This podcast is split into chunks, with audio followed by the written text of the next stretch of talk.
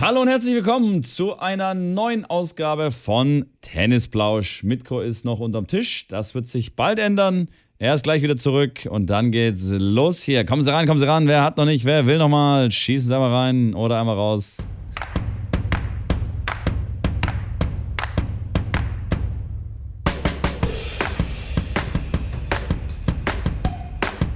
So, Schrambini, äh, was hast du jetzt, du hast irgendwas im Vorgespräch schon irgendwas an mich hingelabert und ich habe nicht so richtig äh, verstanden, was du von mir willst.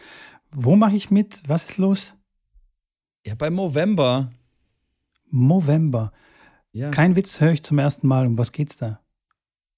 Hat das was Ernsthaft? mit Das ja. Tennis zu tun? Nee. Das ist ja krass. Tatsächlich ausnahmsweise mal nicht. Ähm, das geht, da geht es darum, dass äh, die Männer der Schöpfung aufmerksam machen sollen mit einem ähm, Nicht-Rasieren des Oberlippenbartes. Nur, nur Oberlippe, also nicht. Nur Oberlippe, ja, Okay. nur Oberlippe, dass man den wachsen lässt, um sich einen Schnäuzer wachsen zu lassen, um, und das ist weltweit tatsächlich, diese Bewegung, in den ganzen November sich da quasi so zu rasieren, dass nur der Oberlippenbart stehen bleibt, um aufmerksam zu machen für Prostata- und Hodenkrebs, dass man zur Untersuchung gehen soll und sich da ähm, untersuchen lassen soll. Ich mache tatsächlich auch nicht mit, zumindest nur ein bisschen, aber ähm, den, die Bewegung gibt es, was ist Bewegung, aber das einfach, äh, gibt schon sehr, sehr lange und finde ich eigentlich ganz cool. Also der hat man jetzt auch bei der äh, bei dem einen oder anderen äh, Tennisspieler oder Promi, sieht man das schon, dass die auch im November dann sagen, hey, ich mache da mit.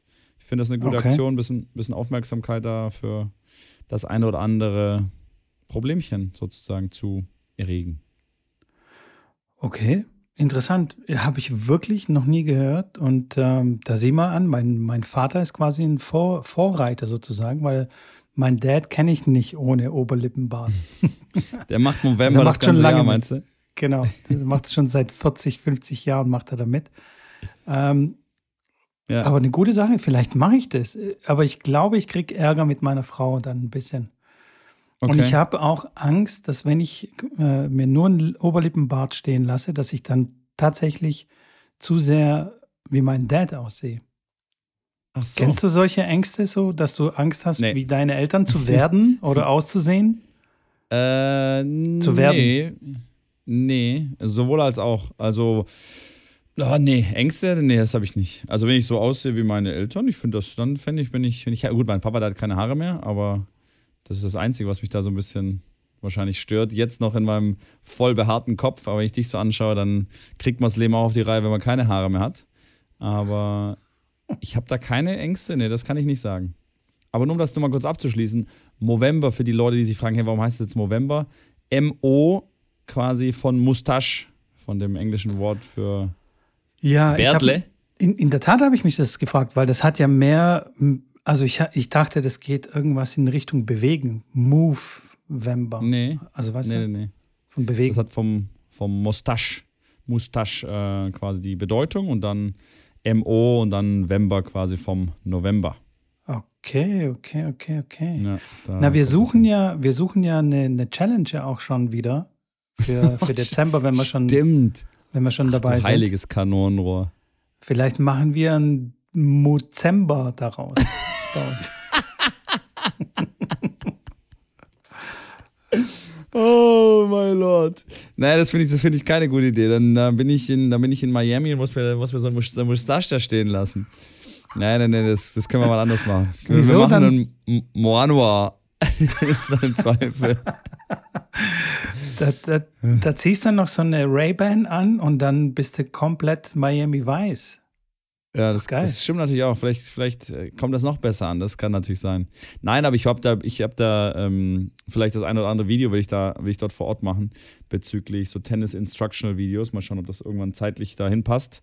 Weil ich tatsächlich mit zwei, mit zwei Juniors jetzt dorthin fliege. Ähm, hat sich noch eine weitere Spielerin angeschlossen, die sich ähm, ja, die angefragt hat, ob sie mit betreut werden kann, weil die Mutter kurzfristig nicht mitfliegen kann. Und jetzt fliege ich mit den zwei Zweien sozusagen dann von Frankfurt dann los und genau. That's the Sounds nice. Ja, zu zwei, zwei ist immer ein bisschen schwieriger, vor allem dann vor Ort, weil der Wettbewerb der Mädels nicht auf der gleichen Anlage ist wie der Wettbewerb der Jungs bei den Oh. U14ern. Und dann wird das etwas kompliziert und schwieriger. die sind zum Glück beide sehr, sehr selbstständig. Also die kann ich dann auch mal ähm, alleine dort vor Ort lassen. Die kommen da alleine auch hin. Ähm, einer der beiden Spieler hat Priorität, das wissen aber auch beide und so geht das dann auch, aber ist natürlich optimaler, wenn beide auf der gleichen Anlage wären. Aber Sorry, vielleicht war ich kurz abwesend. Bei welchem, um welchem, äh, um welches Turnier handelt es sich?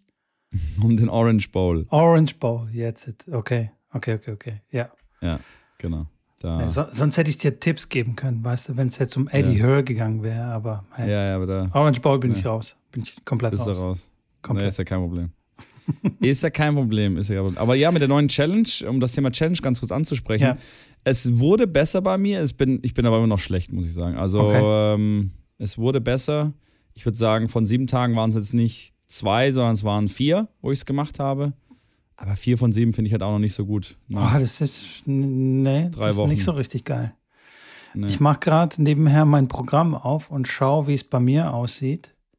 Ich okay. glaube, ich habe entweder einmal oder zweimal ähm, vergessen, es einzutragen. Aber ich bin, ein paar Mal habe ich es auch tatsächlich abends geschafft, wie eigentlich verabredet sozusagen oder wie es in der ja. Challenge, die Challenge erfordert. Aber meistens äh, trage ich das morgens nach. Ähm, bin ich nicht glücklich darüber, weil ich immer trotz, trotz dieser Erinnerung schaffe ich es nicht. Und immer noch, ich habe dir von, von meiner Kaffeemaschine erzählt, dass ich ja da versuche, diese, diese Gewohnheit ähm, quasi zu etablieren, dass ich bevor ich ins Bett gehe, diesen Wassertank auffülle. Ja.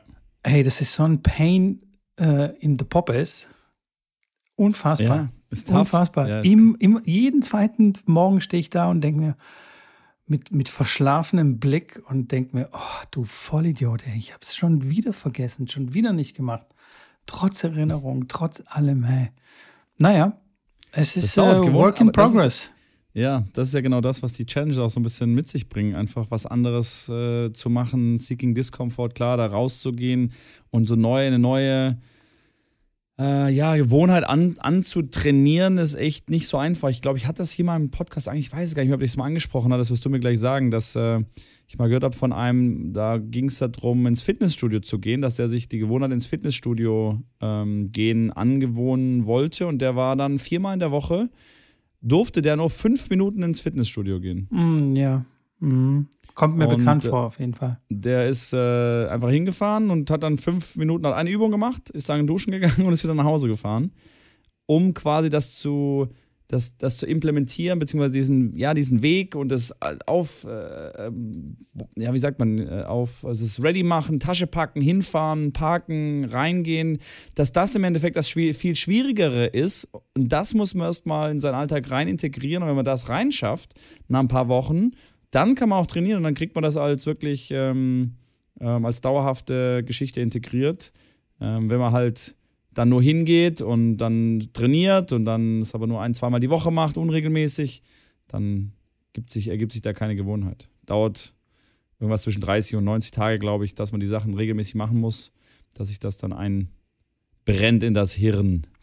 Ja, definitiv. Und auf jeden Fall ist es, glaube ich, hilfreich, wenn man es so einfach wie möglich macht. Also die Aufgabe an sich oder das, was man implementieren will, wirklich auf einem ganz, ganz kleinen äh, Level anfängt. So wie du sagst, okay, einfach nur fünf Minuten ins Fitnessstudio gehen. Oder wir haben ja, drei Fragen, ja wir hätten auch das zehn Fragen keiner. machen können.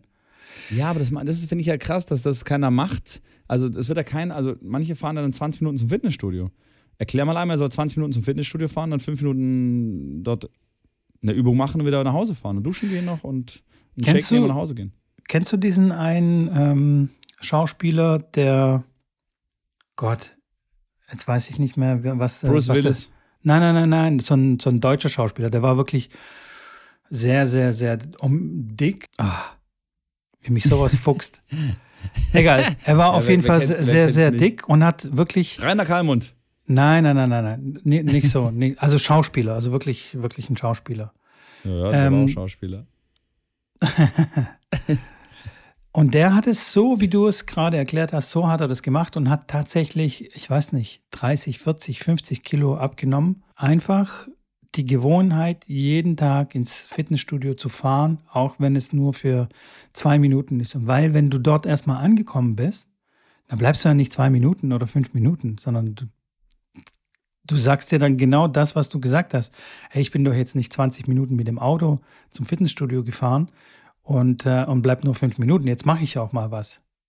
Aber da, das, was ich gerade erklärt habe, das war wirklich so festgelegt. Er durfte maximal nur fünf Minuten da ausarbeiten. Das war Aha. ganz klar so festgelegt, dass er wirklich mal sechs Wochen das macht, um dann nach das weitermachen zu können, um dann wirklich auch trainieren zu dürfen. Weil er gesagt hat, okay, ich, ja, ich will jetzt trainieren. Ich, durfte jetzt so fünf Minuten, ich will jetzt, jetzt lass okay. mich doch mal trainieren. Und dann ist das Ganze drumherum, stand dann schon. Er hat sich die Zeit geschaffen, er hat äh, das alles drumherum geplant, mit dem Hinkommen, mit der Tasche packen und so weiter. Und dann kriegt man das so besser implementiert und, und wirklich in seinen Alltag integriert. Das wollte ich sagen. Okay, okay. Das, ja. das ist natürlich echt krass, ja. Das ja. sagt auch ähm, der ähm, CrossFit, der fünfmalige CrossFit-Champion, Matt Fraser. Jetzt kommt, jetzt geht's wieder los, Leute. Ich lehne mich mal zurück. Die nächsten 20 Minuten, die nächsten 20 Minuten überlasse ich euch dem Mitko. Kam ein Kumpel zu ihm und hat gesagt, ey, ich möchte irgendwie anfangen zu trainieren und ich möchte unbedingt abnehmen, ich möchte einfach fitter werden. Und jedes Mal, wenn er, wenn er das macht, dann, dann fühlt er sich so überwältigt von, von den ganzen Möglichkeiten, den ganzen Diäten und Trainingsplänen und was weiß ich und so. Es gibt ja so viel Zeug da draußen, was wirklich äh, Analysis Paralysis oder wie heißt es nochmal? Ne? Wenn man einfach zu viel analysiert, zu viel drüber nachdenkt und einfach nichts passiert. So ging es ihm dann äh, quasi jedes Mal, wenn er anfangen wollte zu trainieren.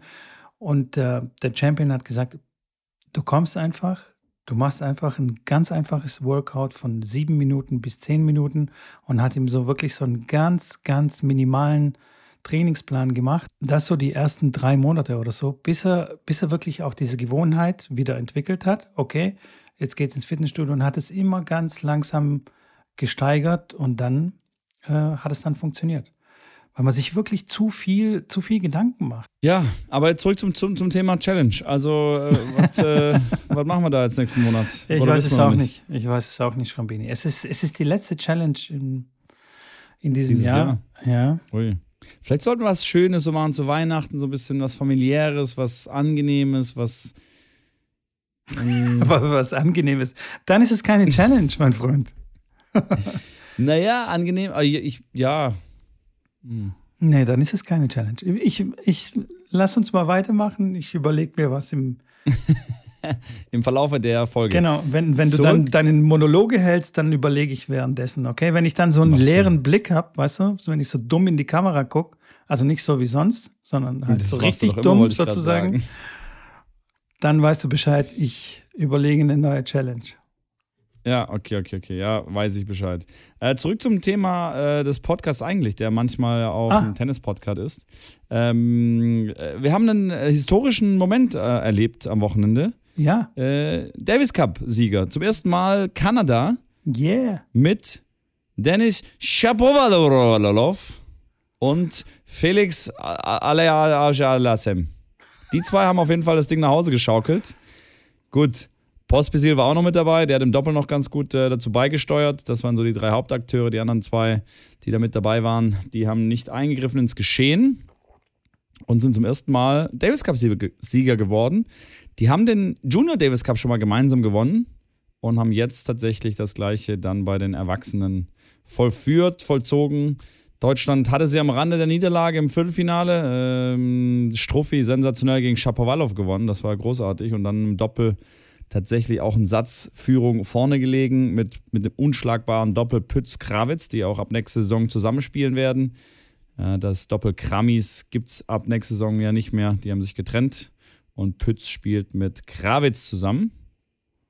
Und die haben im Davis Cup auch noch nie verloren gehabt und aus dem Grund war ich eigentlich nach, vor allem nach der ersten Satzführung, habe ich gedacht, okay, das Ding wird nach Hause geschaukelt. Ja, denkste, Chapeau und Pospisil haben dann echt noch gewonnen und das war dann im Endeffekt die Grundlage, weil anschließend war es dann ja auch noch spannend, aber jetzt nicht mehr so spannend wie gegen Deutschland.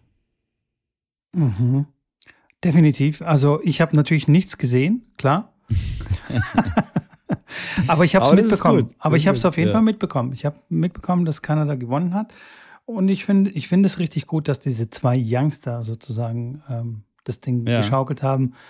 Klar wäre es schön gewesen, wenn die Deutschen irgendwie weitergekommen äh, wären ins Finale und Vielleicht hätten sie das Ding noch irgendwie nach Hause gebracht, aber hey, so ist es halt. Nächstes Mal. Ja, ich, ich sage, äh, dann kann er da natürlich stark mit zwei Top 20 Spielern da vorne. Ohne Alex Zverev äh, muss man auch noch bedenken, dass Deutschland natürlich ohne Alex Zverev gespielt hat. Ähm, Aber sag mal, ich habe eine Frage. Ich habe ähm, ja, hab auch die Bilder gesehen ähm, auf Instagram. Ähm, ich weiß nicht, von wem das war, von der ATP Tour oder vom Davis Cup, keine Ahnung. Äh, die Bilder von Chapo und von, von Felix, als sie die Junior Davis Cup äh, gewonnen haben. Ja. Da waren aber auch irgendwelche Mädels da mit dabei. Ist, läuft das da irgendwie anders ab? Spielen da Frauen und Männer zusammen oder Mädels und Jungs zusammen oder, oder was war das? Ich kann mir gut vorstellen, dass beim Chapo und bei Felix schon auch die Mädels im frühen Alter hinten schon hinterhergelaufen sind. Von, daher, dass die damit aufs Bild gewollten, äh, ist jetzt nicht äh, weit hergeholt. Ich kann mich tatsächlich, ich kenne diese Jugendwettbewerbe bei den U14ern zum Beispiel und ich glaube, da ist auch das Bild entstanden ähm, die Jugendweltmeisterschaften sozusagen im, im, in Teams. Ähm, da wird aber nicht äh, gemischt. Also Deutschland hat auch okay. teilgenommen. Deutschland ist dieses Jahr, glaube ich, Vizemeister geworden. Hat gegen Schweiz verloren, glaube ich, im Finale, wenn, ich mich, wenn mich nicht alles täuscht. Ähm, und diese, erst gibt es äh, Europameisterschaften und dann gibt es die Weltmeisterschaften, ähm, die dann im Team ausgetragen wird, wo auch dann zwei Einzel ein Doppel gespielt wird. Okay. Genau. Vielleicht und das aber nur ausschließlich Jungs findet der ähm, Mädels- und Jungs-Wettbewerb einfach zeitgleich statt, äh, statt am, am, gleichen Ort und dann sind die einfach aufs Bild mitgesprungen. So kann ich mir das Genau, das, das kann gut sein. Genau, ja klar, wenn die dann im Finale sind, dann wird natürlich dann gefeiert. Das, das ist sicherlich äh, die Möglichkeit. Aber die spielen auf jeden Fall nicht, nicht zusammen. Nächste Frage, Schrambini. Was macht denn ja, dann äh, Mies? Was echt ein mieser mies? Nachname ist, also Mies. Mies, echt. ja, das ist echt mies. Nee, der Andy hat äh, auch schon einen neuen Partner. Ich weiß gerade nicht mehr, mit wem er spielt. Mit Pierce, mit. Ich komme gerade nicht drauf. Hat auf jeden Fall auch einen anderen festen Doppelpartner, der auch um die irgendwo Top 20 stand. Ähm, und hat, ja, dann auch jetzt eine neue äh, Ära sozusagen nach zwei Grand Slam-Siegen mit, äh, mit Kevin. Aber anscheinend hat sich, äh, ich weiß nicht, ob da irgendwas vorgefallen ist. Auf jeden Fall, so habe ich das gehört, hat sich Kevin von Andy getrennt. Äh, das heißt, dass von Kevin das ausging, dass er mit Pützi zusammenspielen wollte. Natürlich durch die Verletzung vom Andy war das ja eine Zeit lang so, dass Kevin E. mit jemand anders gespielt hat. Ähm, auch recht erfolgreich, muss man auch sagen. Und natürlich im Davis Cup mit Pützi äh, immer gewonnen. Die haben ja immer die haben zwölfmal äh, Doppel gespielt und zwölfmal gewonnen. Und irgendwie wahrscheinlich daraus geboren kam dann die Überlegung, hey, wir passen eigentlich auch ganz gut zusammen. Und dann hat er sich sozusagen dann dafür entschieden. Hm, bleibt dann abzuwarten. Klar, wie mies sich dann beweist, sich, sozusagen auch mit einem ja, anderen Spieler. Der fühlt sich wahrscheinlich schon mies und ähm, äh, der. Macht den Witz doch nochmal. das war, das, nee, war, das, wär, das, war aber fast, nee, das war aber fast nee, das, ungewollt jetzt. Ja, das wäre echt mies, wenn du nochmal machst den Witz. ähm, es war irgendwie betont, nee, andersrum. Es war sehr auffällig, wie sie es betont haben, dass, äh, dass es da keinen Krach gab oder dass es in beiden, also von beiden Seiten irgendwie mhm. okay war. Also das, das, zeigt eigentlich meistens, dass es dann gekracht hat. Oh, das weiß ich nicht. Nee, das, das glaube ich jetzt zum Beispiel nicht. Ähm das ist nur so eine Vermutung. Das ist eine, eine reine ja. äh, Verschwörungstheorie hier. Nee, ich glaube, ich glaube nicht. Ich glaube dann, ich meine, die haben ja beide den Post gleichzeitig auf Instagram rausge rausgehauen. Äh, mit abgesprochen und so weiter. Ähm, ich glaube nicht, dass es da wirklich gekracht hat. Vielleicht gab es mal hier und da ein paar Uneinigkeiten, was manches anging. Und natürlich trennen, trennen sich die Wege da manchmal, ist ja klar. Da geht es ja, um, ja um vieles. Da geht es ja auch zum Beispiel um einen gemeinsamen Coach. Äh, wenn sie dann beide dann nur einen Coach bezahlen können oder wollen und der reist dann mit und der eine will den, der andere nicht. Im ähm, Doppel gibt es ja echt viele Sachen, die dann nicht passen können. Und dass ein Doppelteam wirklich ganz lange zusammenbleibt, gibt es auch tatsächlich gar nicht so häufig. Also die sind immer zwei, drei Jahre auch zusammen, ja, und wenn sie Erfolg haben, vielleicht auch noch ein Jahr länger. Aber selbst in der Top-Top-Spitze, bis auf die Bryan-Brüder, die natürlich jetzt schwer äh, irgendwie einen anderen äh, Spieler sich nehmen konnten, weil sie einfach irgendwie im Kleinen zusammen mehr, mega erfolgreich waren, äh, gibt es da oben eigentlich keinen, der wirklich äh, sehr, sehr lange ausgehalten hat. Natürlich ein paar Ausnahmen, aber ähm, wenn man die ATP Finals anschaut, dann sieht man jedes Jahr fast, äh, dass die, dass die mit einem anderen zusammenspielen. Oder zumindest alle zwei, drei Jahre dann einfach einen neuen Partner haben. Pavic Mektic zum Beispiel sind auch seit neuem dann ähm, zusammengekommen. Da hat äh, er mit Suarez zusammengespielt. Ähm, klar, Kravitz Mies waren dann in den Finals. Äh, Kubo Melo haben tatsächlich auch ein paar Jahre miteinander gespielt. Die haben sich dann auch getrennt bei, nach den Finals. Also ja, soll schon auch vorkommen. Von daher glaube ich jetzt nicht, dass da jetzt sonderlich groß was vorgefallen ist. Ganz genau weiß ich es nicht. Aber so wie das für mich den Anschein gemacht hat, war da nicht, nicht wirklich in dem Sinne viel dran. Mir fallen noch so ein paar ein, auch wieder Brüder, die Australier, die Woodies. Ich weiß nicht, das sind ja. noch so vor deiner Generation. Ja, das ich kenne, die kenne ich, den ja, Namen kenne ich. Da kennst du die, ja? Die Woodies. Oder die, die Jensen oder Jensen äh, Brothers. Ähm, ja. Echt nicht? Nee. Okay, aber komischerweise sind es immer Brüder. Gut, die kriegt man halt auch schwer auseinander, ne? Ja, aber was hast du gedacht? Schwestern? Ich meine, die Serena, die haben so, die Serenas haben auch doppelt gespielt. Die haben, Maleva ja. waren auch so ein paar Geschwister, die du immer mal wieder reingeschmissen hast hier.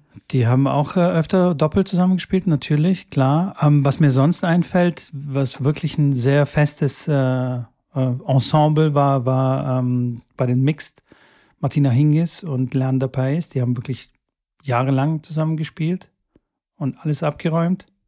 Oh. Was denn?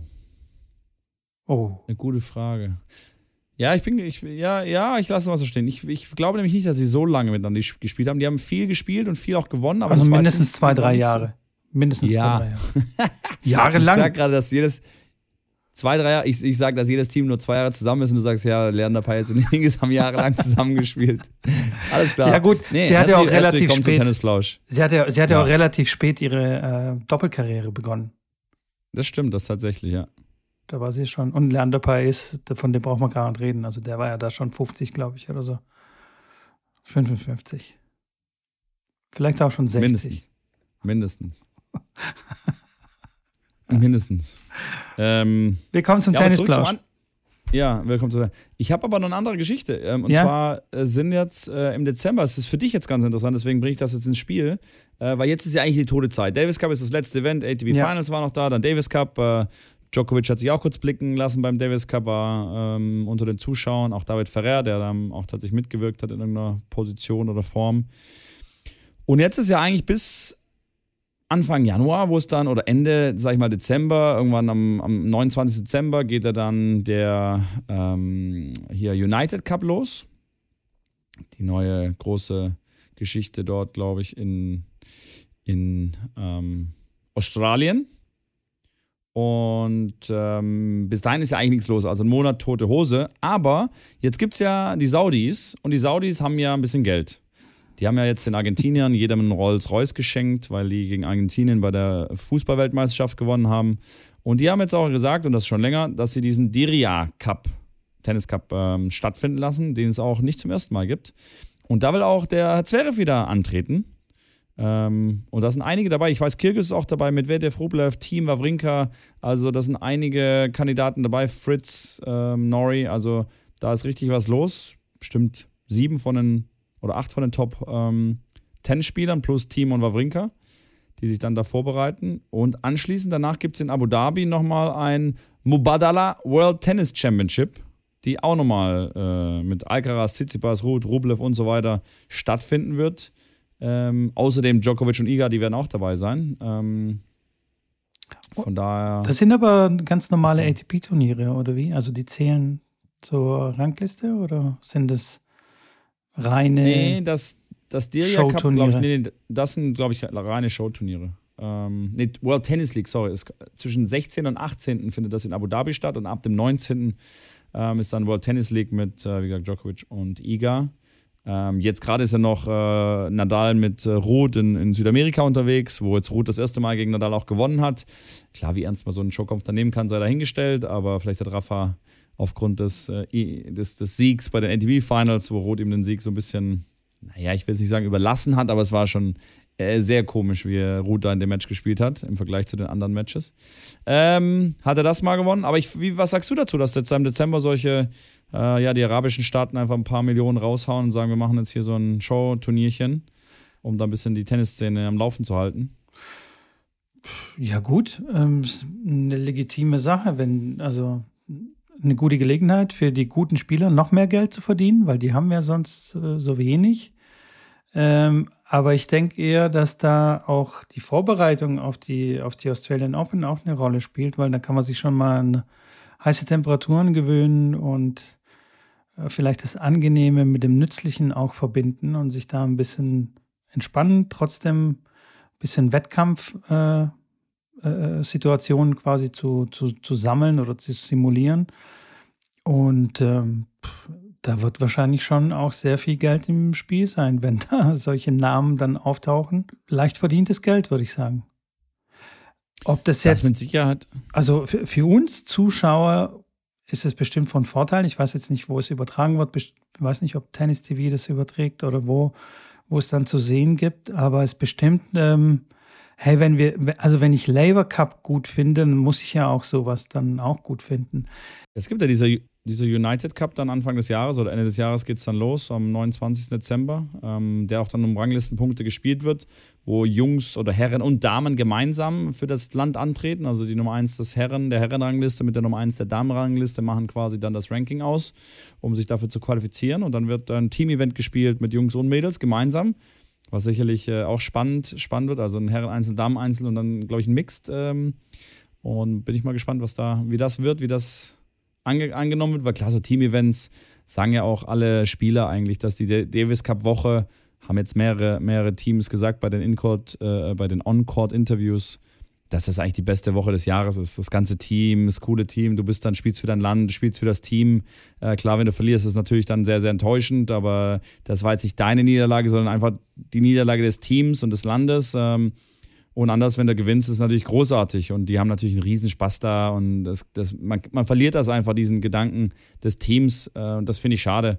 Äh, vor allem dann auch im, im Profibereich, wo es jetzt nicht, wo die nicht um Davis Cup spielen, dann sage ich mal im Challenger-Bereich, im Bereich da darunter, da gibt es sowas gar nicht. Natürlich spielen die Bundesliga, wo es so ein bisschen teammäßig was ist, aber die haben jetzt ganz selten mal so eine, so eine Geschichte, wo die mal eine Woche lang ein Team sind und für, den gleich, für das gleiche Ziel spielen. Und das fehlt mir dann so ein bisschen, was ich echt schade, schade finde. Ähm, selbst bei der Bundesliga, ich habe das ja lange gemacht, auch erste Bundesliga betreut und trainiert. Und es ist cool, ja, aber natürlich hast du dann zwei, drei Leute, die dann immer da sind und der Rest wird dann eingekauft, fliegt dann ein am Abend vorher, dann gehst du essen, dann spielst du den Spieltag und am gleichen, am gleichen Tag hauen die dann noch ab. Du hast noch nicht mal großartig Zeit, was zu tun. Das ist dann schon, ja, nicht so cool. Also ich kann mich da nur an wenige Male erinnern. Da hatten wir zweimal zum Beispiel ein Auswärtsspiel in Berlin, einmal Freitag und einmal Sonntag. Und wir hatten den Samstag dann in Berlin vor Ort, wo das Team quasi dann zusammenblieb. Ähm, da waren wir dann Segway fahren zum Beispiel in Berlin, habe ich organisiert, dann waren wir Segway gefahren. War eine mega Gaudi, war riesig cool, war spaßig, danach noch was gemeinsam gemacht, irgendwo da noch lecker gegessen und einen schönen Tag miteinander verbracht. Das war dann echt cool und das sind ja Sachen, die dann wirklich in Erinnerung bleiben, wie man sieht ja bis jetzt heute. Ähm, die restlichen Spieltage waren dann meistens eher so ein, für mich vor allem dann so ein wahlloses Durcheinander, Hektik pur von morgens bis abends, bis dann klar morgens beim vorm Frühstück schon damit beschäftigt und nach dem Spieltag hauen dann alle ab. Du bist dann noch mit anderen Sachen bis, bis den Abend dann ähm, beschäftigt. Dann kommt noch die Presse, will ein Interview führen und so fort und so weiter. Ähm, ja, von daher plädiere ich für mehr so Team-Events, um mal hier zum Punkt zu kommen. okay, ja, interessanter Punkt. Ich glaube, dass ähm, wenn jetzt zum Beispiel ähm, das ausgeglichen wäre oder die Team-Events überwiegen würden, dann würden die Spieler genau das andersrum dann sagen. Wenn es dann mal Einzelevents gibt, dann würden sie sagen, boah, das ist die beste Woche de, äh, des Jahres. Das und nicht. Nein, das glaube ich nicht. Glaubst du nicht? Keine Chance. Okay. Nein. Keine Chance. Aber Weil das Team oder so ein Team-Event, wenn du wirklich so ein cooles Team hast, du kennst es doch selber. Spielst du lieber deine LK-Turniere oder spielst du in einem geilen Team mit sechs geilen Jungs irgendwo eine Mannschafts Mannschaft? Ja, du, jetzt kommst da du wieder um die da Ecke. Fragst du, oh, da fragst ja, du da frag den falschen. komplett ja, den weiß. falschen. Ja, aber das ist doch, aber wie, wie cool ist das, wenn du mit dem Team dann irgendwo hinfährst? Dann machst du, machst du ein Wochenende, keine Ahnung, fährst du nach München und habt ein Auswärtsspiel, äh, wo ihr coole Sachen erlebt. Das ist doch, das ist doch mega cool. Für 98 Prozent, für Mitko nicht, aber äh, für den Rest. Ich bin äh, bei dir, das. Das, das Soziale ähm, finde ich cool, aber ich, es geht auch anders. Also zum Beispiel habe ich die besten Erinnerungen, als ich auf Turnierreisen war, ähm, mit meinen Kollegen vom, vom Club. Also wir haben keinen Mannschaftswettbewerb, sondern jeder äh, hat dann bei dem Turnier mitgemacht, bei dem Einzelturnier ja. und auch verschiedene Kategorien und verschiedene Altersklassen. Aber wir waren als Club quasi unterwegs. Da war immer zwei, drei Coaches waren dabei. Wir sind gereist, wirklich abenteuerlich, unter abenteuerlichen Bedingungen. Das war noch damals in Bulgarien. Das sind meine besten Erinnerungen, wo ich mir dann denke, Alter, das war das eine geile Zeit. Was wir da alles erlebt haben, das war richtig mega cool. Und ähm, man hat sich natürlich auch äh, gegenseitig unterstützt. Die anderen haben bei, beim Match zugeguckt und so. Aber ich war nicht abhängig von den anderen in irgendeinem ja, die haben sich auch für dich gefreut. Das, das, war, das war ja dann auch wieder so, das hat ja was mit dem Team im Endeffekt zu tun. Ihr seid als Team da hingefahren. Ja. Jeder, jeder hat für sich selber gespielt. So ist es ja auch beim Davis Cup. Du spielst natürlich auch für dich selber, du spielst dann aber auch fürs Team. Ähm, und die haben sich natürlich gefreut und die haben dich natürlich angefeuert und haben sich gefreut, wenn du gewonnen hast. Von daher, und genau so geht's. Und da fehlt mir auch so ein bisschen, oh, heißt nicht, da fehlt mir auch so ein bisschen, da fehlt es mir komplett in, in jeglicher Hinsicht in Deutschland auch wieder, um mal wieder so zurückzukommen, dass mal ein Verein, auch ein leistungsorientierter Verein, sowas auf die Beine gestellt kriegt, ist, ist echt nahezu unmöglich. Wie gesagt, ich stelle das nicht jetzt in die, in die, stecke das nicht in die Schuhe von den Vereinen, von den Trainern, von den Kindern teilweise, von den Eltern. Das, das hat jeder seinen Teil dazu beizutragen, dass das nicht so funktioniert. Aber wie geil ist das, so einen Transporter zu mieten und mal ein Wochenende gemeinsam auf ein Turnier zu fahren?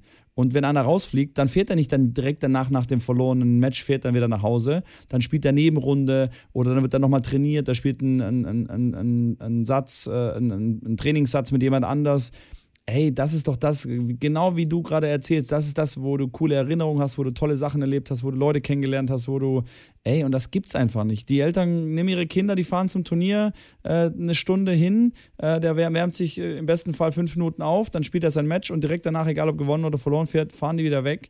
Man hat nichts vom Turnier, man hat also da geht es nur um das Matchen und nur um das äh, ähm, Gewinnen, Verlieren. Dann im besten Fall natürlich, wie es in den meisten Fällen dann so ist, die Eltern dann nicht glücklich, wenn der Kleine verloren hat oder die Kleine.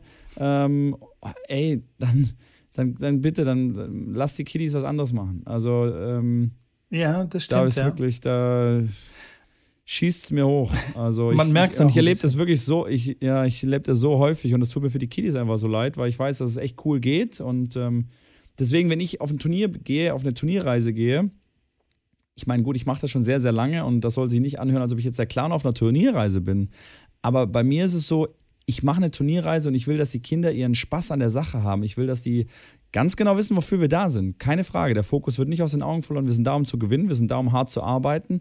Aber man darf auch mal Spaß haben. Man darf auch mal, ähm, man darf auch mal hier und da mal rechts und links einfach sein. Wenn man natürlich Richtung Match geht, dann gibt es einen ganz klaren Plan und da bin ich auch sehr, sehr streng, äh, wenn es um Warm-up, um Cooldown geht, um solche Dinge. Da kenne ich kein Pardon.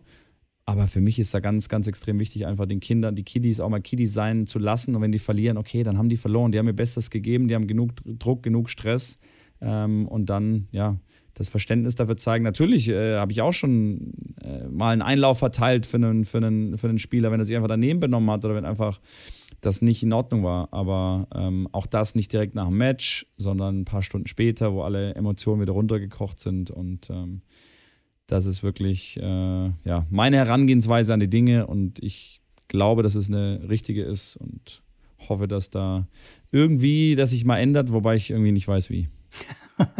ja, in der Tat. Also ich glaube, das wird sich auch nicht großartig ändern, ähm, weil, also als ich nach Deutschland gekommen bin mit 12 oder 13, habe ich ja auch tatsächlich solche Sachen auch nicht mehr erlebt. Ich war dann immer auf Turnieren alleine, mit meiner Mutter meistens, nicht mal mit meinem Dad, alleine.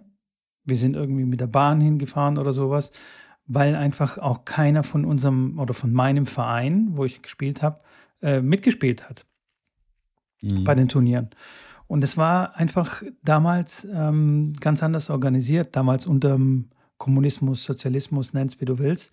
Aber das war ganz einfach eine Veranstaltung, wo jeder mitmachen wollte oder äh, quasi ein Happening, wo jeder mitmachen wollte und es aber auch jedem möglich gemacht wurde. Also ich weiß nicht, wie es genau funktioniert hat, aber wir wurden auf jeden Fall alle von der Schule freigestellt. Da war ganz normale Schule und wir waren dann einfach mal eine Woche oder eineinhalb Wochen waren wir einfach weg. Also und da wurde das vom, vom Verein äh, organisiert, drei, vier Trainer, Reisen. Keiner ist früher gegangen. Also Das heißt, auch wenn du am ersten Tag verloren hast, klar gab es irgendwie noch Nebenrunde oder was auch, was auch immer, Doppel, weiß es nicht mehr. Aber äh, wir sind auch alle gemeinsam wieder zurückgereist. Also keiner ist irgendwie früher äh, irgendwie nach Hause oder so. Das war schon echt mega cool. Und das liegt halt aber einfach auch an dem System, wie das, wie das äh, gemacht wird. 100 Und das würde in, in, in Deutschland oder in jedem anderen Land, äh, glaube ich, nicht mehr funktionieren. So. Aber es gab auch sehr viele Nachteile, muss ich auch ganz ehrlich sagen. Wenn du irgendwie ein guter Spieler warst äh, in Bulgarien, dann war es quasi unmöglich, äh, auf internationale Turniere zu reisen und vor allem nicht in den Westen. Also international konntest du schon, aber halt nur im Ostblock. Du konntest in die DDR und äh, Tschechei, Polen, da kein Problem. Aber auf die echten Turniere, oder was heißt auf die echten, aber halt, wenn du ATP oder ITF spielen wolltest, das war fast, fast unmöglich. Und dass die drei Geschwister die Maleva-Geschwister das geschafft haben und erstaunlicherweise auch, ich glaube, noch zwei, drei andere Frauen gab es, die, ähm, die das quasi geschafft haben. Ich weiß nicht, was für eine Erlaubnis die hatten oder ob die vielleicht auch, da haben auch Beziehungen natürlich äh, eine ganz große Rolle gespielt. Also einfach politische mhm. Beziehungen.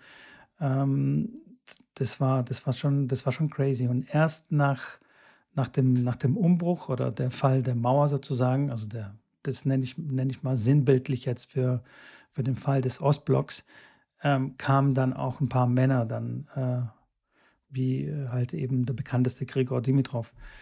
Und äh, zum Beispiel bei der, ähm, in der DDR war, war Tennis, also die wurden ja noch, noch krasser an der kurzen Leine gehalten. Und da gab es aber wirklich sehr, sehr gute Tennisspieler, wie zum Beispiel äh, Thomas Emrich. Also das ist so Jahrgang irgendwie wie mein, wie mein Dad. Mein Dad hat immer geschwärmt, weil der war natürlich nur auf Ostblock-Turnieren. Und der war mhm. aber wirklich unfassbar gut. Also die sagen so von damals, okay, der hätte auf internationalem Niveau wirklich sehr, sehr gut mitspielen können. Also der hätte schon irgendwie mitmischen können oder hätte das Potenzial zumindest irgendwie bei den Top 10, Top 20 irgendwie mitzumischen. Und das ist halt echt krass, wenn du weißt, okay, du kannst, aber du darfst einfach nicht. Du, dich mhm. lassen sie nicht. Das ist wirklich echt bitter.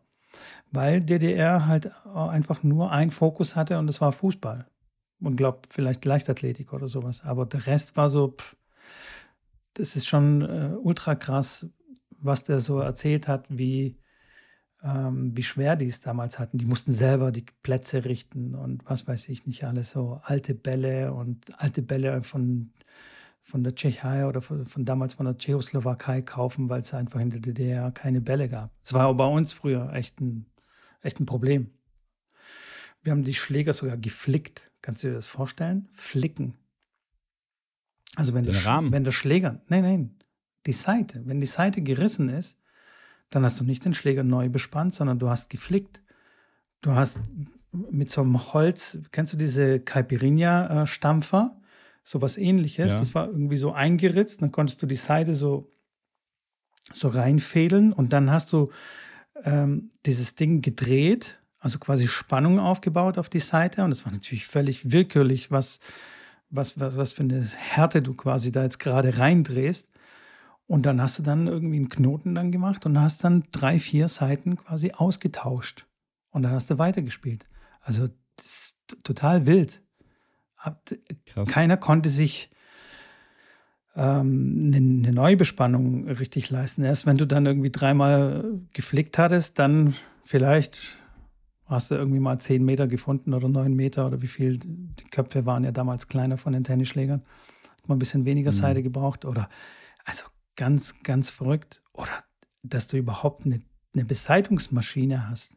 Mein Dad hatte so eine mit, mit einer Kurbel. Weißt du, wo du dann mm. so mhm. kurbelst und dann. Ja, die, Hebel am Kurbel sind ja so die ersten gewesen. So habe ich, so hab ich das gelernt. Als, keine Ahnung, Neunjähriger oder was weiß ich, am Wohnzimmertisch. Ganz, ganz crazy. Geil.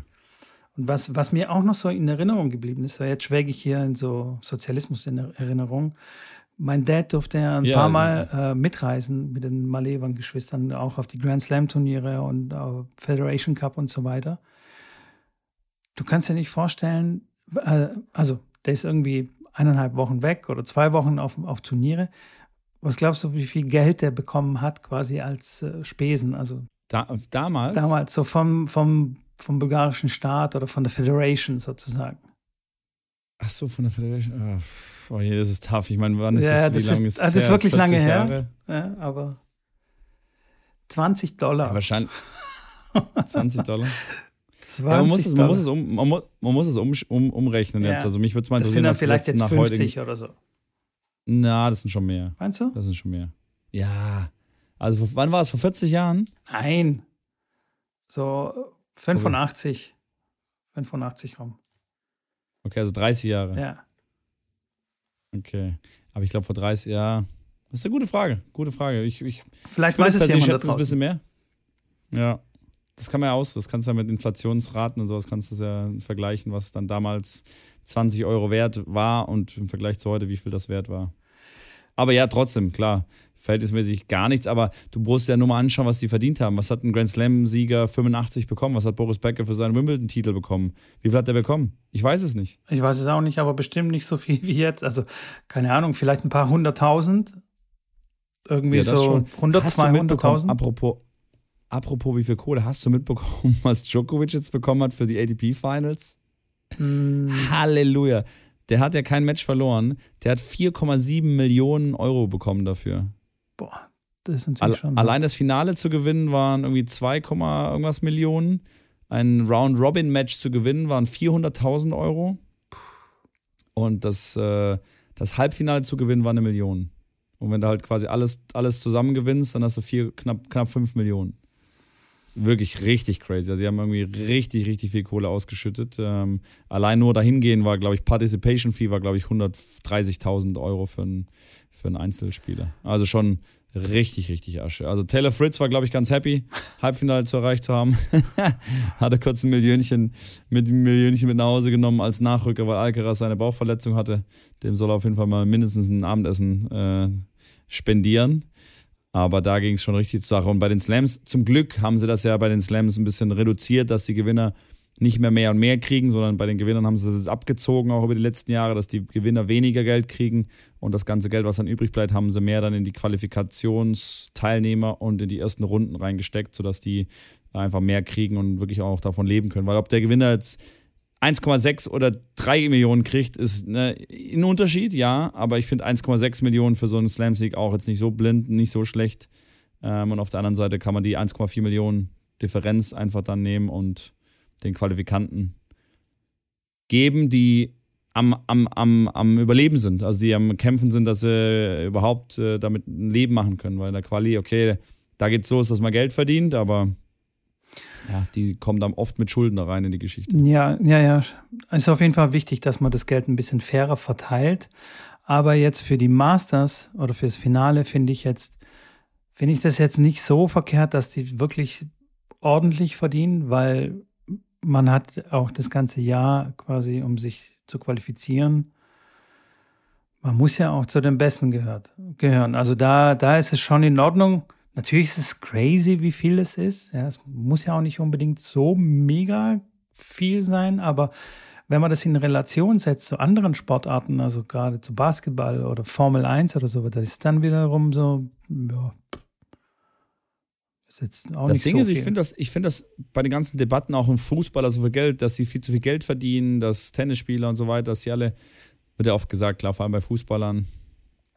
Ich bin da so ein bisschen der Meinung, dass ich immer das so sehe, dass wenn halt auf der ganzen Welt so viele Millionen, Milliarden das konsumieren und Geld dafür zahlen, Pay-TV-Rechte bezahlen, äh, Sponsorartikel bezahlen, um Fans davon zu sein und das ein Betrag X einspült, dann sollen auch die ja, Hauptakteure dieses Geld bekommen. Ist leider beim Tennis eine der wenigen Sportarten leider nicht so, wo äh, bei, bei den ganzen amerikanischen Sportarten in Amerika das äh, häufig so gehandhabt wird, dass, dass die Spieler der Sportart 30 bis 50 Prozent der Einkünfte bekommen, die die Sportart mit den, mit den ganzen Sponsoren, Einnahmen etc. generiert. Beim Tennis sind es, glaube ich, unter 10 Prozent, was die Spieler tatsächlich bekommen von dem, was äh, an Geld dort mit der Sportart erwirtschaftet wird. Die sind da natürlich jetzt auf einem besseren Weg und gehen da so ein bisschen, ja, aber es geht alles nur prozentweise nach oben. Ähm, und aus dem Grund finde ich das, wenn, wenn jetzt klar, wenn die ADP Finals äh, einen Sponsor finden, der sagt, hey, das ist für uns 10 Millionen Euro wert und die können wir, davon können wir 5 Millionen an die Spiele ausschütten, dann, ja, dann finde ich das okay. Dann ist das so. Dann gibt es einfach genug Leute, die das konsumieren. Und wenn es nächstes Jahr Röhnradfahren ist, weil plötzlich eine Milliarde Leute Röhnrad, Röhnrad-Weltmeisterschaften äh, geschaut werden, dann klar soll die Röhnrad-Gewinnerin ähm, halt auch richtig viel Kohle kriegen. Warum sage ich jetzt Röhnrad? Weil ich äh, tatsächlich studiert habe mit der Röhnrad-Weltmeisterin. Was zum Teufel ist Röhnrad? ich dachte, du hast dich versprochen Rön und meinst eigentlich Rennrad. Nee, Röhnrad, das ist ein, äh, eine Sportart, ähm, kennt man so ein bisschen aus dem Zirkus, dieses relativ übergroße, Ach, äh, den übergroßen okay. Reifen. Den gibt es auch als Doppelreifen, ähm, wo die Personen dann innen drin sind und verschiedene akrobatische Übungen machen. Und der dreht sich, der fällt dann quasi so, der Reifen, der fällt dann wie so und die bewegen sich aber trotzdem noch in diesem Reifen und versuchen dann mit äh, Gewichtsverlagerungen dann auch den Reifen am Leben zu halten, sozusagen, dass er sich weiter dreht. Ja, die hat auf jeden Fall ist Weltmeisterin geworden in der Schweiz. Und was hat sie bekommen als Weltmeisterin? Eine Tafel Lindschokolade. also, das ist jetzt ein bisschen lustig, lustig und ich will mich da auch nicht lustig drüber machen. Das ist ein riesen, klar, mega Erfolg. Natürlich war, ist natürlich die Teilnehmerzahl natürlich auch nicht so groß und nicht annähernd zu vergleichen mit irgendeiner anderen Sportart, aber es zeigt einfach mal, dass es einfach Sportarten gibt, die einfach, ja, die manche Leute einfach noch nicht mal kennen, wie ein Mitco zum Beispiel, ähm, die einfach, die meisten Leute interessieren sich nicht dafür, was auch, ja, was einfach so ist, wie es ist. Ähm ja, aber das wird auch seine Gründe haben. Also, wenn die Sportart halt mega cool wäre, dann würde man sie auch irgendwann äh, früher oder später kennen oder halt populär werden. Je nachdem, wie viel man natürlich die, Geld ja. reinsteckt in das Marketing und so weiter. Klar, ja. was für Sponsoren man findet. Ich glaub, die, die, die, beschweren sich dann natürlich oft, dass sie, keine, dass sie überhaupt keine TV-Zeiten kriegen, dass sie überhaupt keine Präsenz kriegen, dass halt die anderen Sportarten so dominant sind, dass man da gar, auch wenn man es versucht und wenn man da jetzt mal eine Million in die Hand nimmt, um da irgendwie mit Livestreaming oder sowas auf die Beine stellen, dass es trotzdem einfach äh, Wasser auf einen heißen Stein ist, weil es äh, schaut trotzdem keiner an. Ähm, naja, es klar, gibt. bei Röhnrad ist jetzt die Frage, aber. Es, es gibt aber schon auch Gegenbeispiele. Also zum Beispiel, was ich gehört habe, die, die Football-Spiele, ähm, die jetzt nach Europa kommen, oder Football an sich hat durch die ähm, Super Bowl-Übertragung und so weiter, hat schon enorm an Popularität hier in Europa. Äh, ja, klar. Das wird immer popu populärer. mit Röhnrad fahren. Ja, natürlich kann man nicht was? vergleichen, aber auch Formel 1 zum Beispiel bis vor ein paar Jahren, bis vor dieser Netflix-Serie Drive to Survive, kannte kein Schwein in Amerika Formel 1. Die, die gab es einfach nicht. Es war nicht existent für die. Das hat die auch null interessiert. Es war null populär. Die haben NASCAR und was weiß ich, alles andere. Nur Formel ja, 1 kannte niemand. Und durch so eine Serie, durch so eine Dokumentation, hat es so unfassbaren Formel 1 ist jetzt der größte Sport in Amerika. Muss ich mal geben. Was, wie abgefahren das ist. Was da für ein Wahnsinn passiert. Und nur durch diese eine Serie, ja, du, ja man muss halt einfach irgendwie einen richtigen Riecher haben. Ja. Apropos neue Serie, da ist ja immer noch diese gleiche Geschichte mit Drive to Survive vom Tennis äh, ja. quasi in Planung von Netflix. Jetzt hat Netflix tatsächlich auch, ich weiß nicht, ob du es mitbekommen hast, hat geboten, um TV-Rechte sich zu erkaufen, dass äh, auf Netflix zukünftig auch Live-Tennis läuft. Oh, das wäre super. sind mit ja? dabei, in die, in die, ja, in die, als Bieter einzusteigen und sich Rechte zu kaufen an verschiedenen Events, dass man die dann quasi nur noch auf Netflix schauen kann. Was äh, hältst du davon? Da bin ich ein großer Fan davon, weil ich habe Netflix abonniert und dann brauche ich nicht noch ein extra Abo, was mich wirklich, ja, ey, aber Schrambini, es wird langsam das wirklich, das wird un, unüberschaubar langsam mit den, mit den ganzen Mitko, Abos. Aber das ist ja schon klar, aber nimm das mal aus, neutral, äh, aus einer neutralen Sichtweise. Also ich weiß, dass du es dann gut findest, weil du ein Netflix-Abo eh hast, aber für den, der jetzt kein Netflix-Abo hat. Ja, aber ich würde behaupten, es haben mehr Menschen Netflix-Abo, so oder so, als dass ich, dass ich mir extra oder dass sich die Leute extra noch ein Tennis-TV oder was auch immer Abo holen. Weißt du, was ich meine? Und so kannst du ein viel breiteres Publikum erreichen. Wenn es einfach eine, wenn du eine Plattform nutzt oder die Plattform das Event zu sich holt, dann kannst du äh, viel mehr Leute erreichen. Also es wäre, finde ich, sehr gut für, für Tennis. Klar, für die Streaming-Plattform Tennis TV wäre das nicht so gut, klar. Aber für die Sportart wäre das auf jeden Fall ein Gewinn.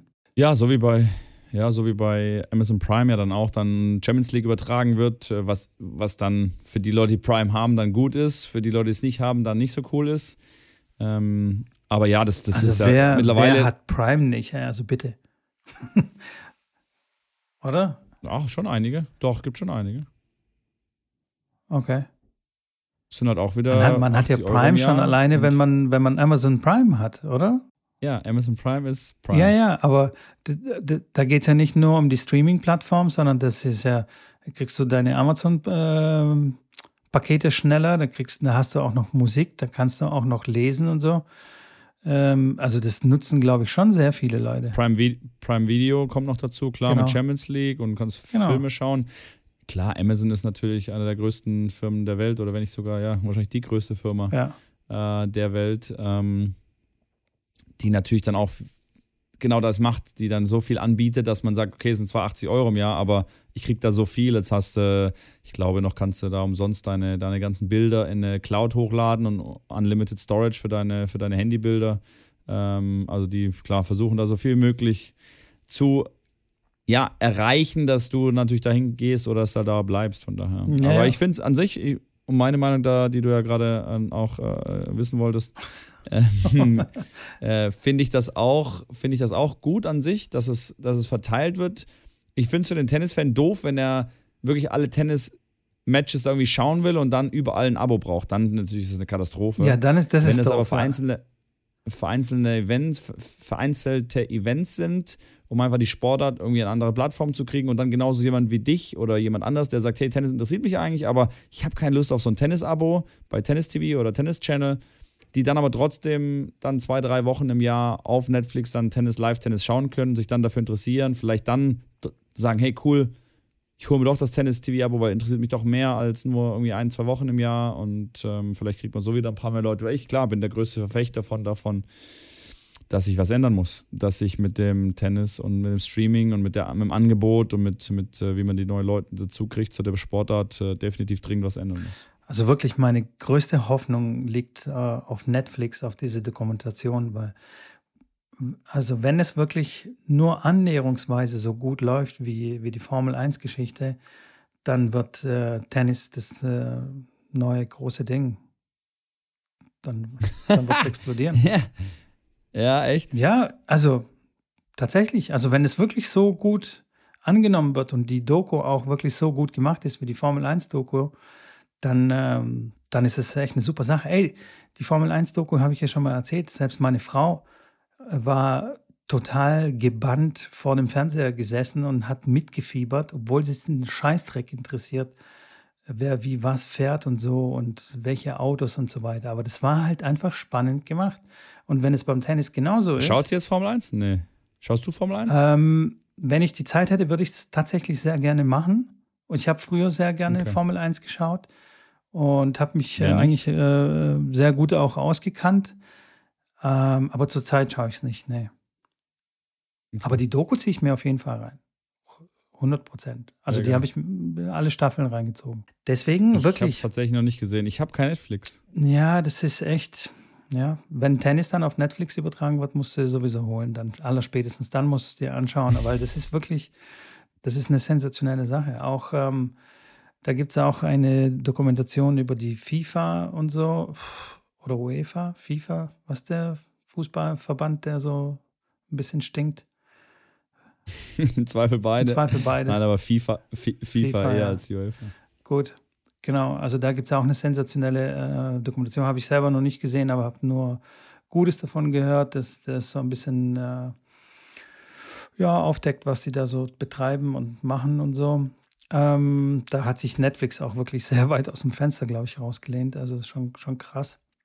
Und also, wie gesagt, meine Hoffnung, Netflix, wenn die Doku richtig einschlägt, dann äh, Schrambini Tennis wird die neue Sportart, Weltsportart.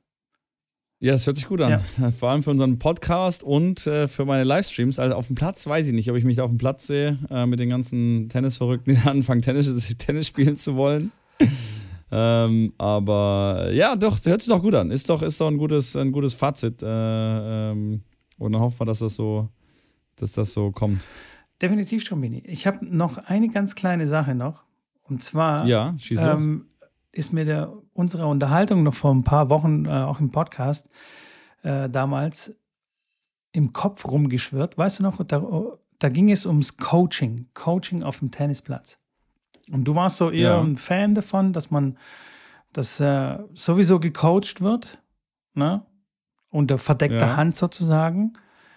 Und mhm. bei dem einen wird ein bisschen mehr zugelassen, bei dem anderen wird man, kriegt man gleich ein Warning und so. Und jetzt äh, soll das quasi kommen, dass jeder äh, einfach ganz normal legal coachen, gecoacht werden darf. Und ich bin ja. nicht so der Fan davon. Und mir ist noch ein Grund eingefallen, warum ich kein Fan davon bin. Weil dann fällt es quasi weg. Also eine, eine Entschuldigung fällt, fällt weg für die Spieler dass die sagen können, okay, aber mein Coach hat mich falsch gecoacht oder hat mir irgendeinen Scheiß erzählt und so weiter. Ich finde es ganz essentiell und ganz wichtig auf dem Tennisplatz oder was man eigentlich beim Tennis lernt, dass es so einzigartig ist, dass man wirklich selber verantwortlich ist für seinen Scheiß und ähm, nicht immer alles auf andere schieben kann. Natürlich gibt es auch immer wieder Spezialisten, die es dann aufs Publikum auf die Schiedsrichter, auf den Gegner, auf den Netzroller und so weiter. Aber wenn man dann noch wieder den Trainer noch mit rein macht, mit rein äh, wirft in, in die Gleichung, dann hat man noch eine Entschuldigung. Ähm, und das finde ich, das finde ich doof. Ich finde, das, was so wirklich mich geprägt hat, die ganzen Jahre beim Tennisspielen, was ich wirklich schmerzvoll auch lernen musste, ist wirklich, dass ich für meine Sachen verantwortlich bin. Für alle Fehler, für alle Niederlagen bin ich einzig und allein verantwortlich und niemand anders.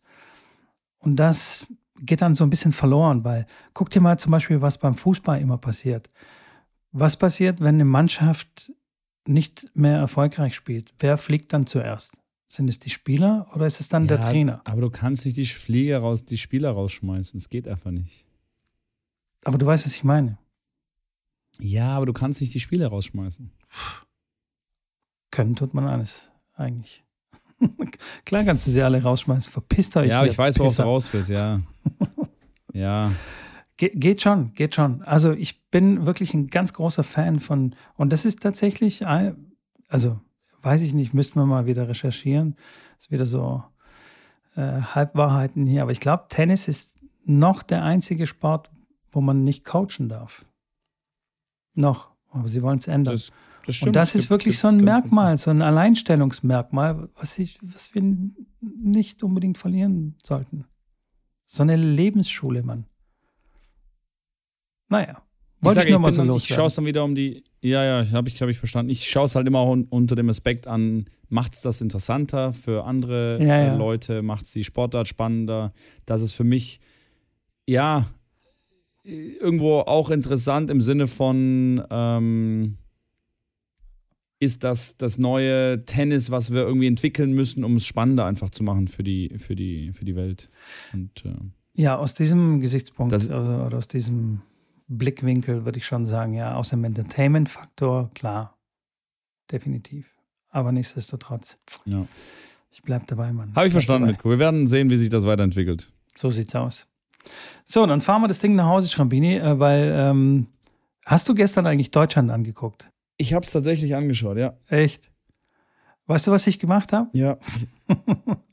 Du Ablage. Hast, du hast es mit Absicht nicht angeschaut? Nein, nicht mal, nicht mal mit Absicht. Meine Frau hat es im Wohnzimmer angeschaut. Ich habe mir gedacht, nee, heute muss echt die Ablage ran. Und habe tatsächlich, anstatt Fußball zu gucken, habe ich gearbeitet. Büro gemacht? Ja. Mitko, vorbildlich. So, so, Leute. Und jetzt runter vom Laufband. jetzt dürft ihr arbeiten, genau. Macht's gut. Äh, vergesst natürlich nicht zu folgen und abonnieren den Podcast, falls ihr das noch nicht gemacht habt. Und ähm, ja, schreibt uns gerne äh, Challenges anstatt ähm, Mozember und Mo Moanua, ob ihr euch was anderes einfällt. Ansonsten fällt uns was ein. Ähm, ich so ich habe nichts mehr zu sagen. Ich auch nicht. Ich bin raus. Haut rein. Haut rein. Bis Habt dann. Einen schönen Tag. Ciao. Ciao.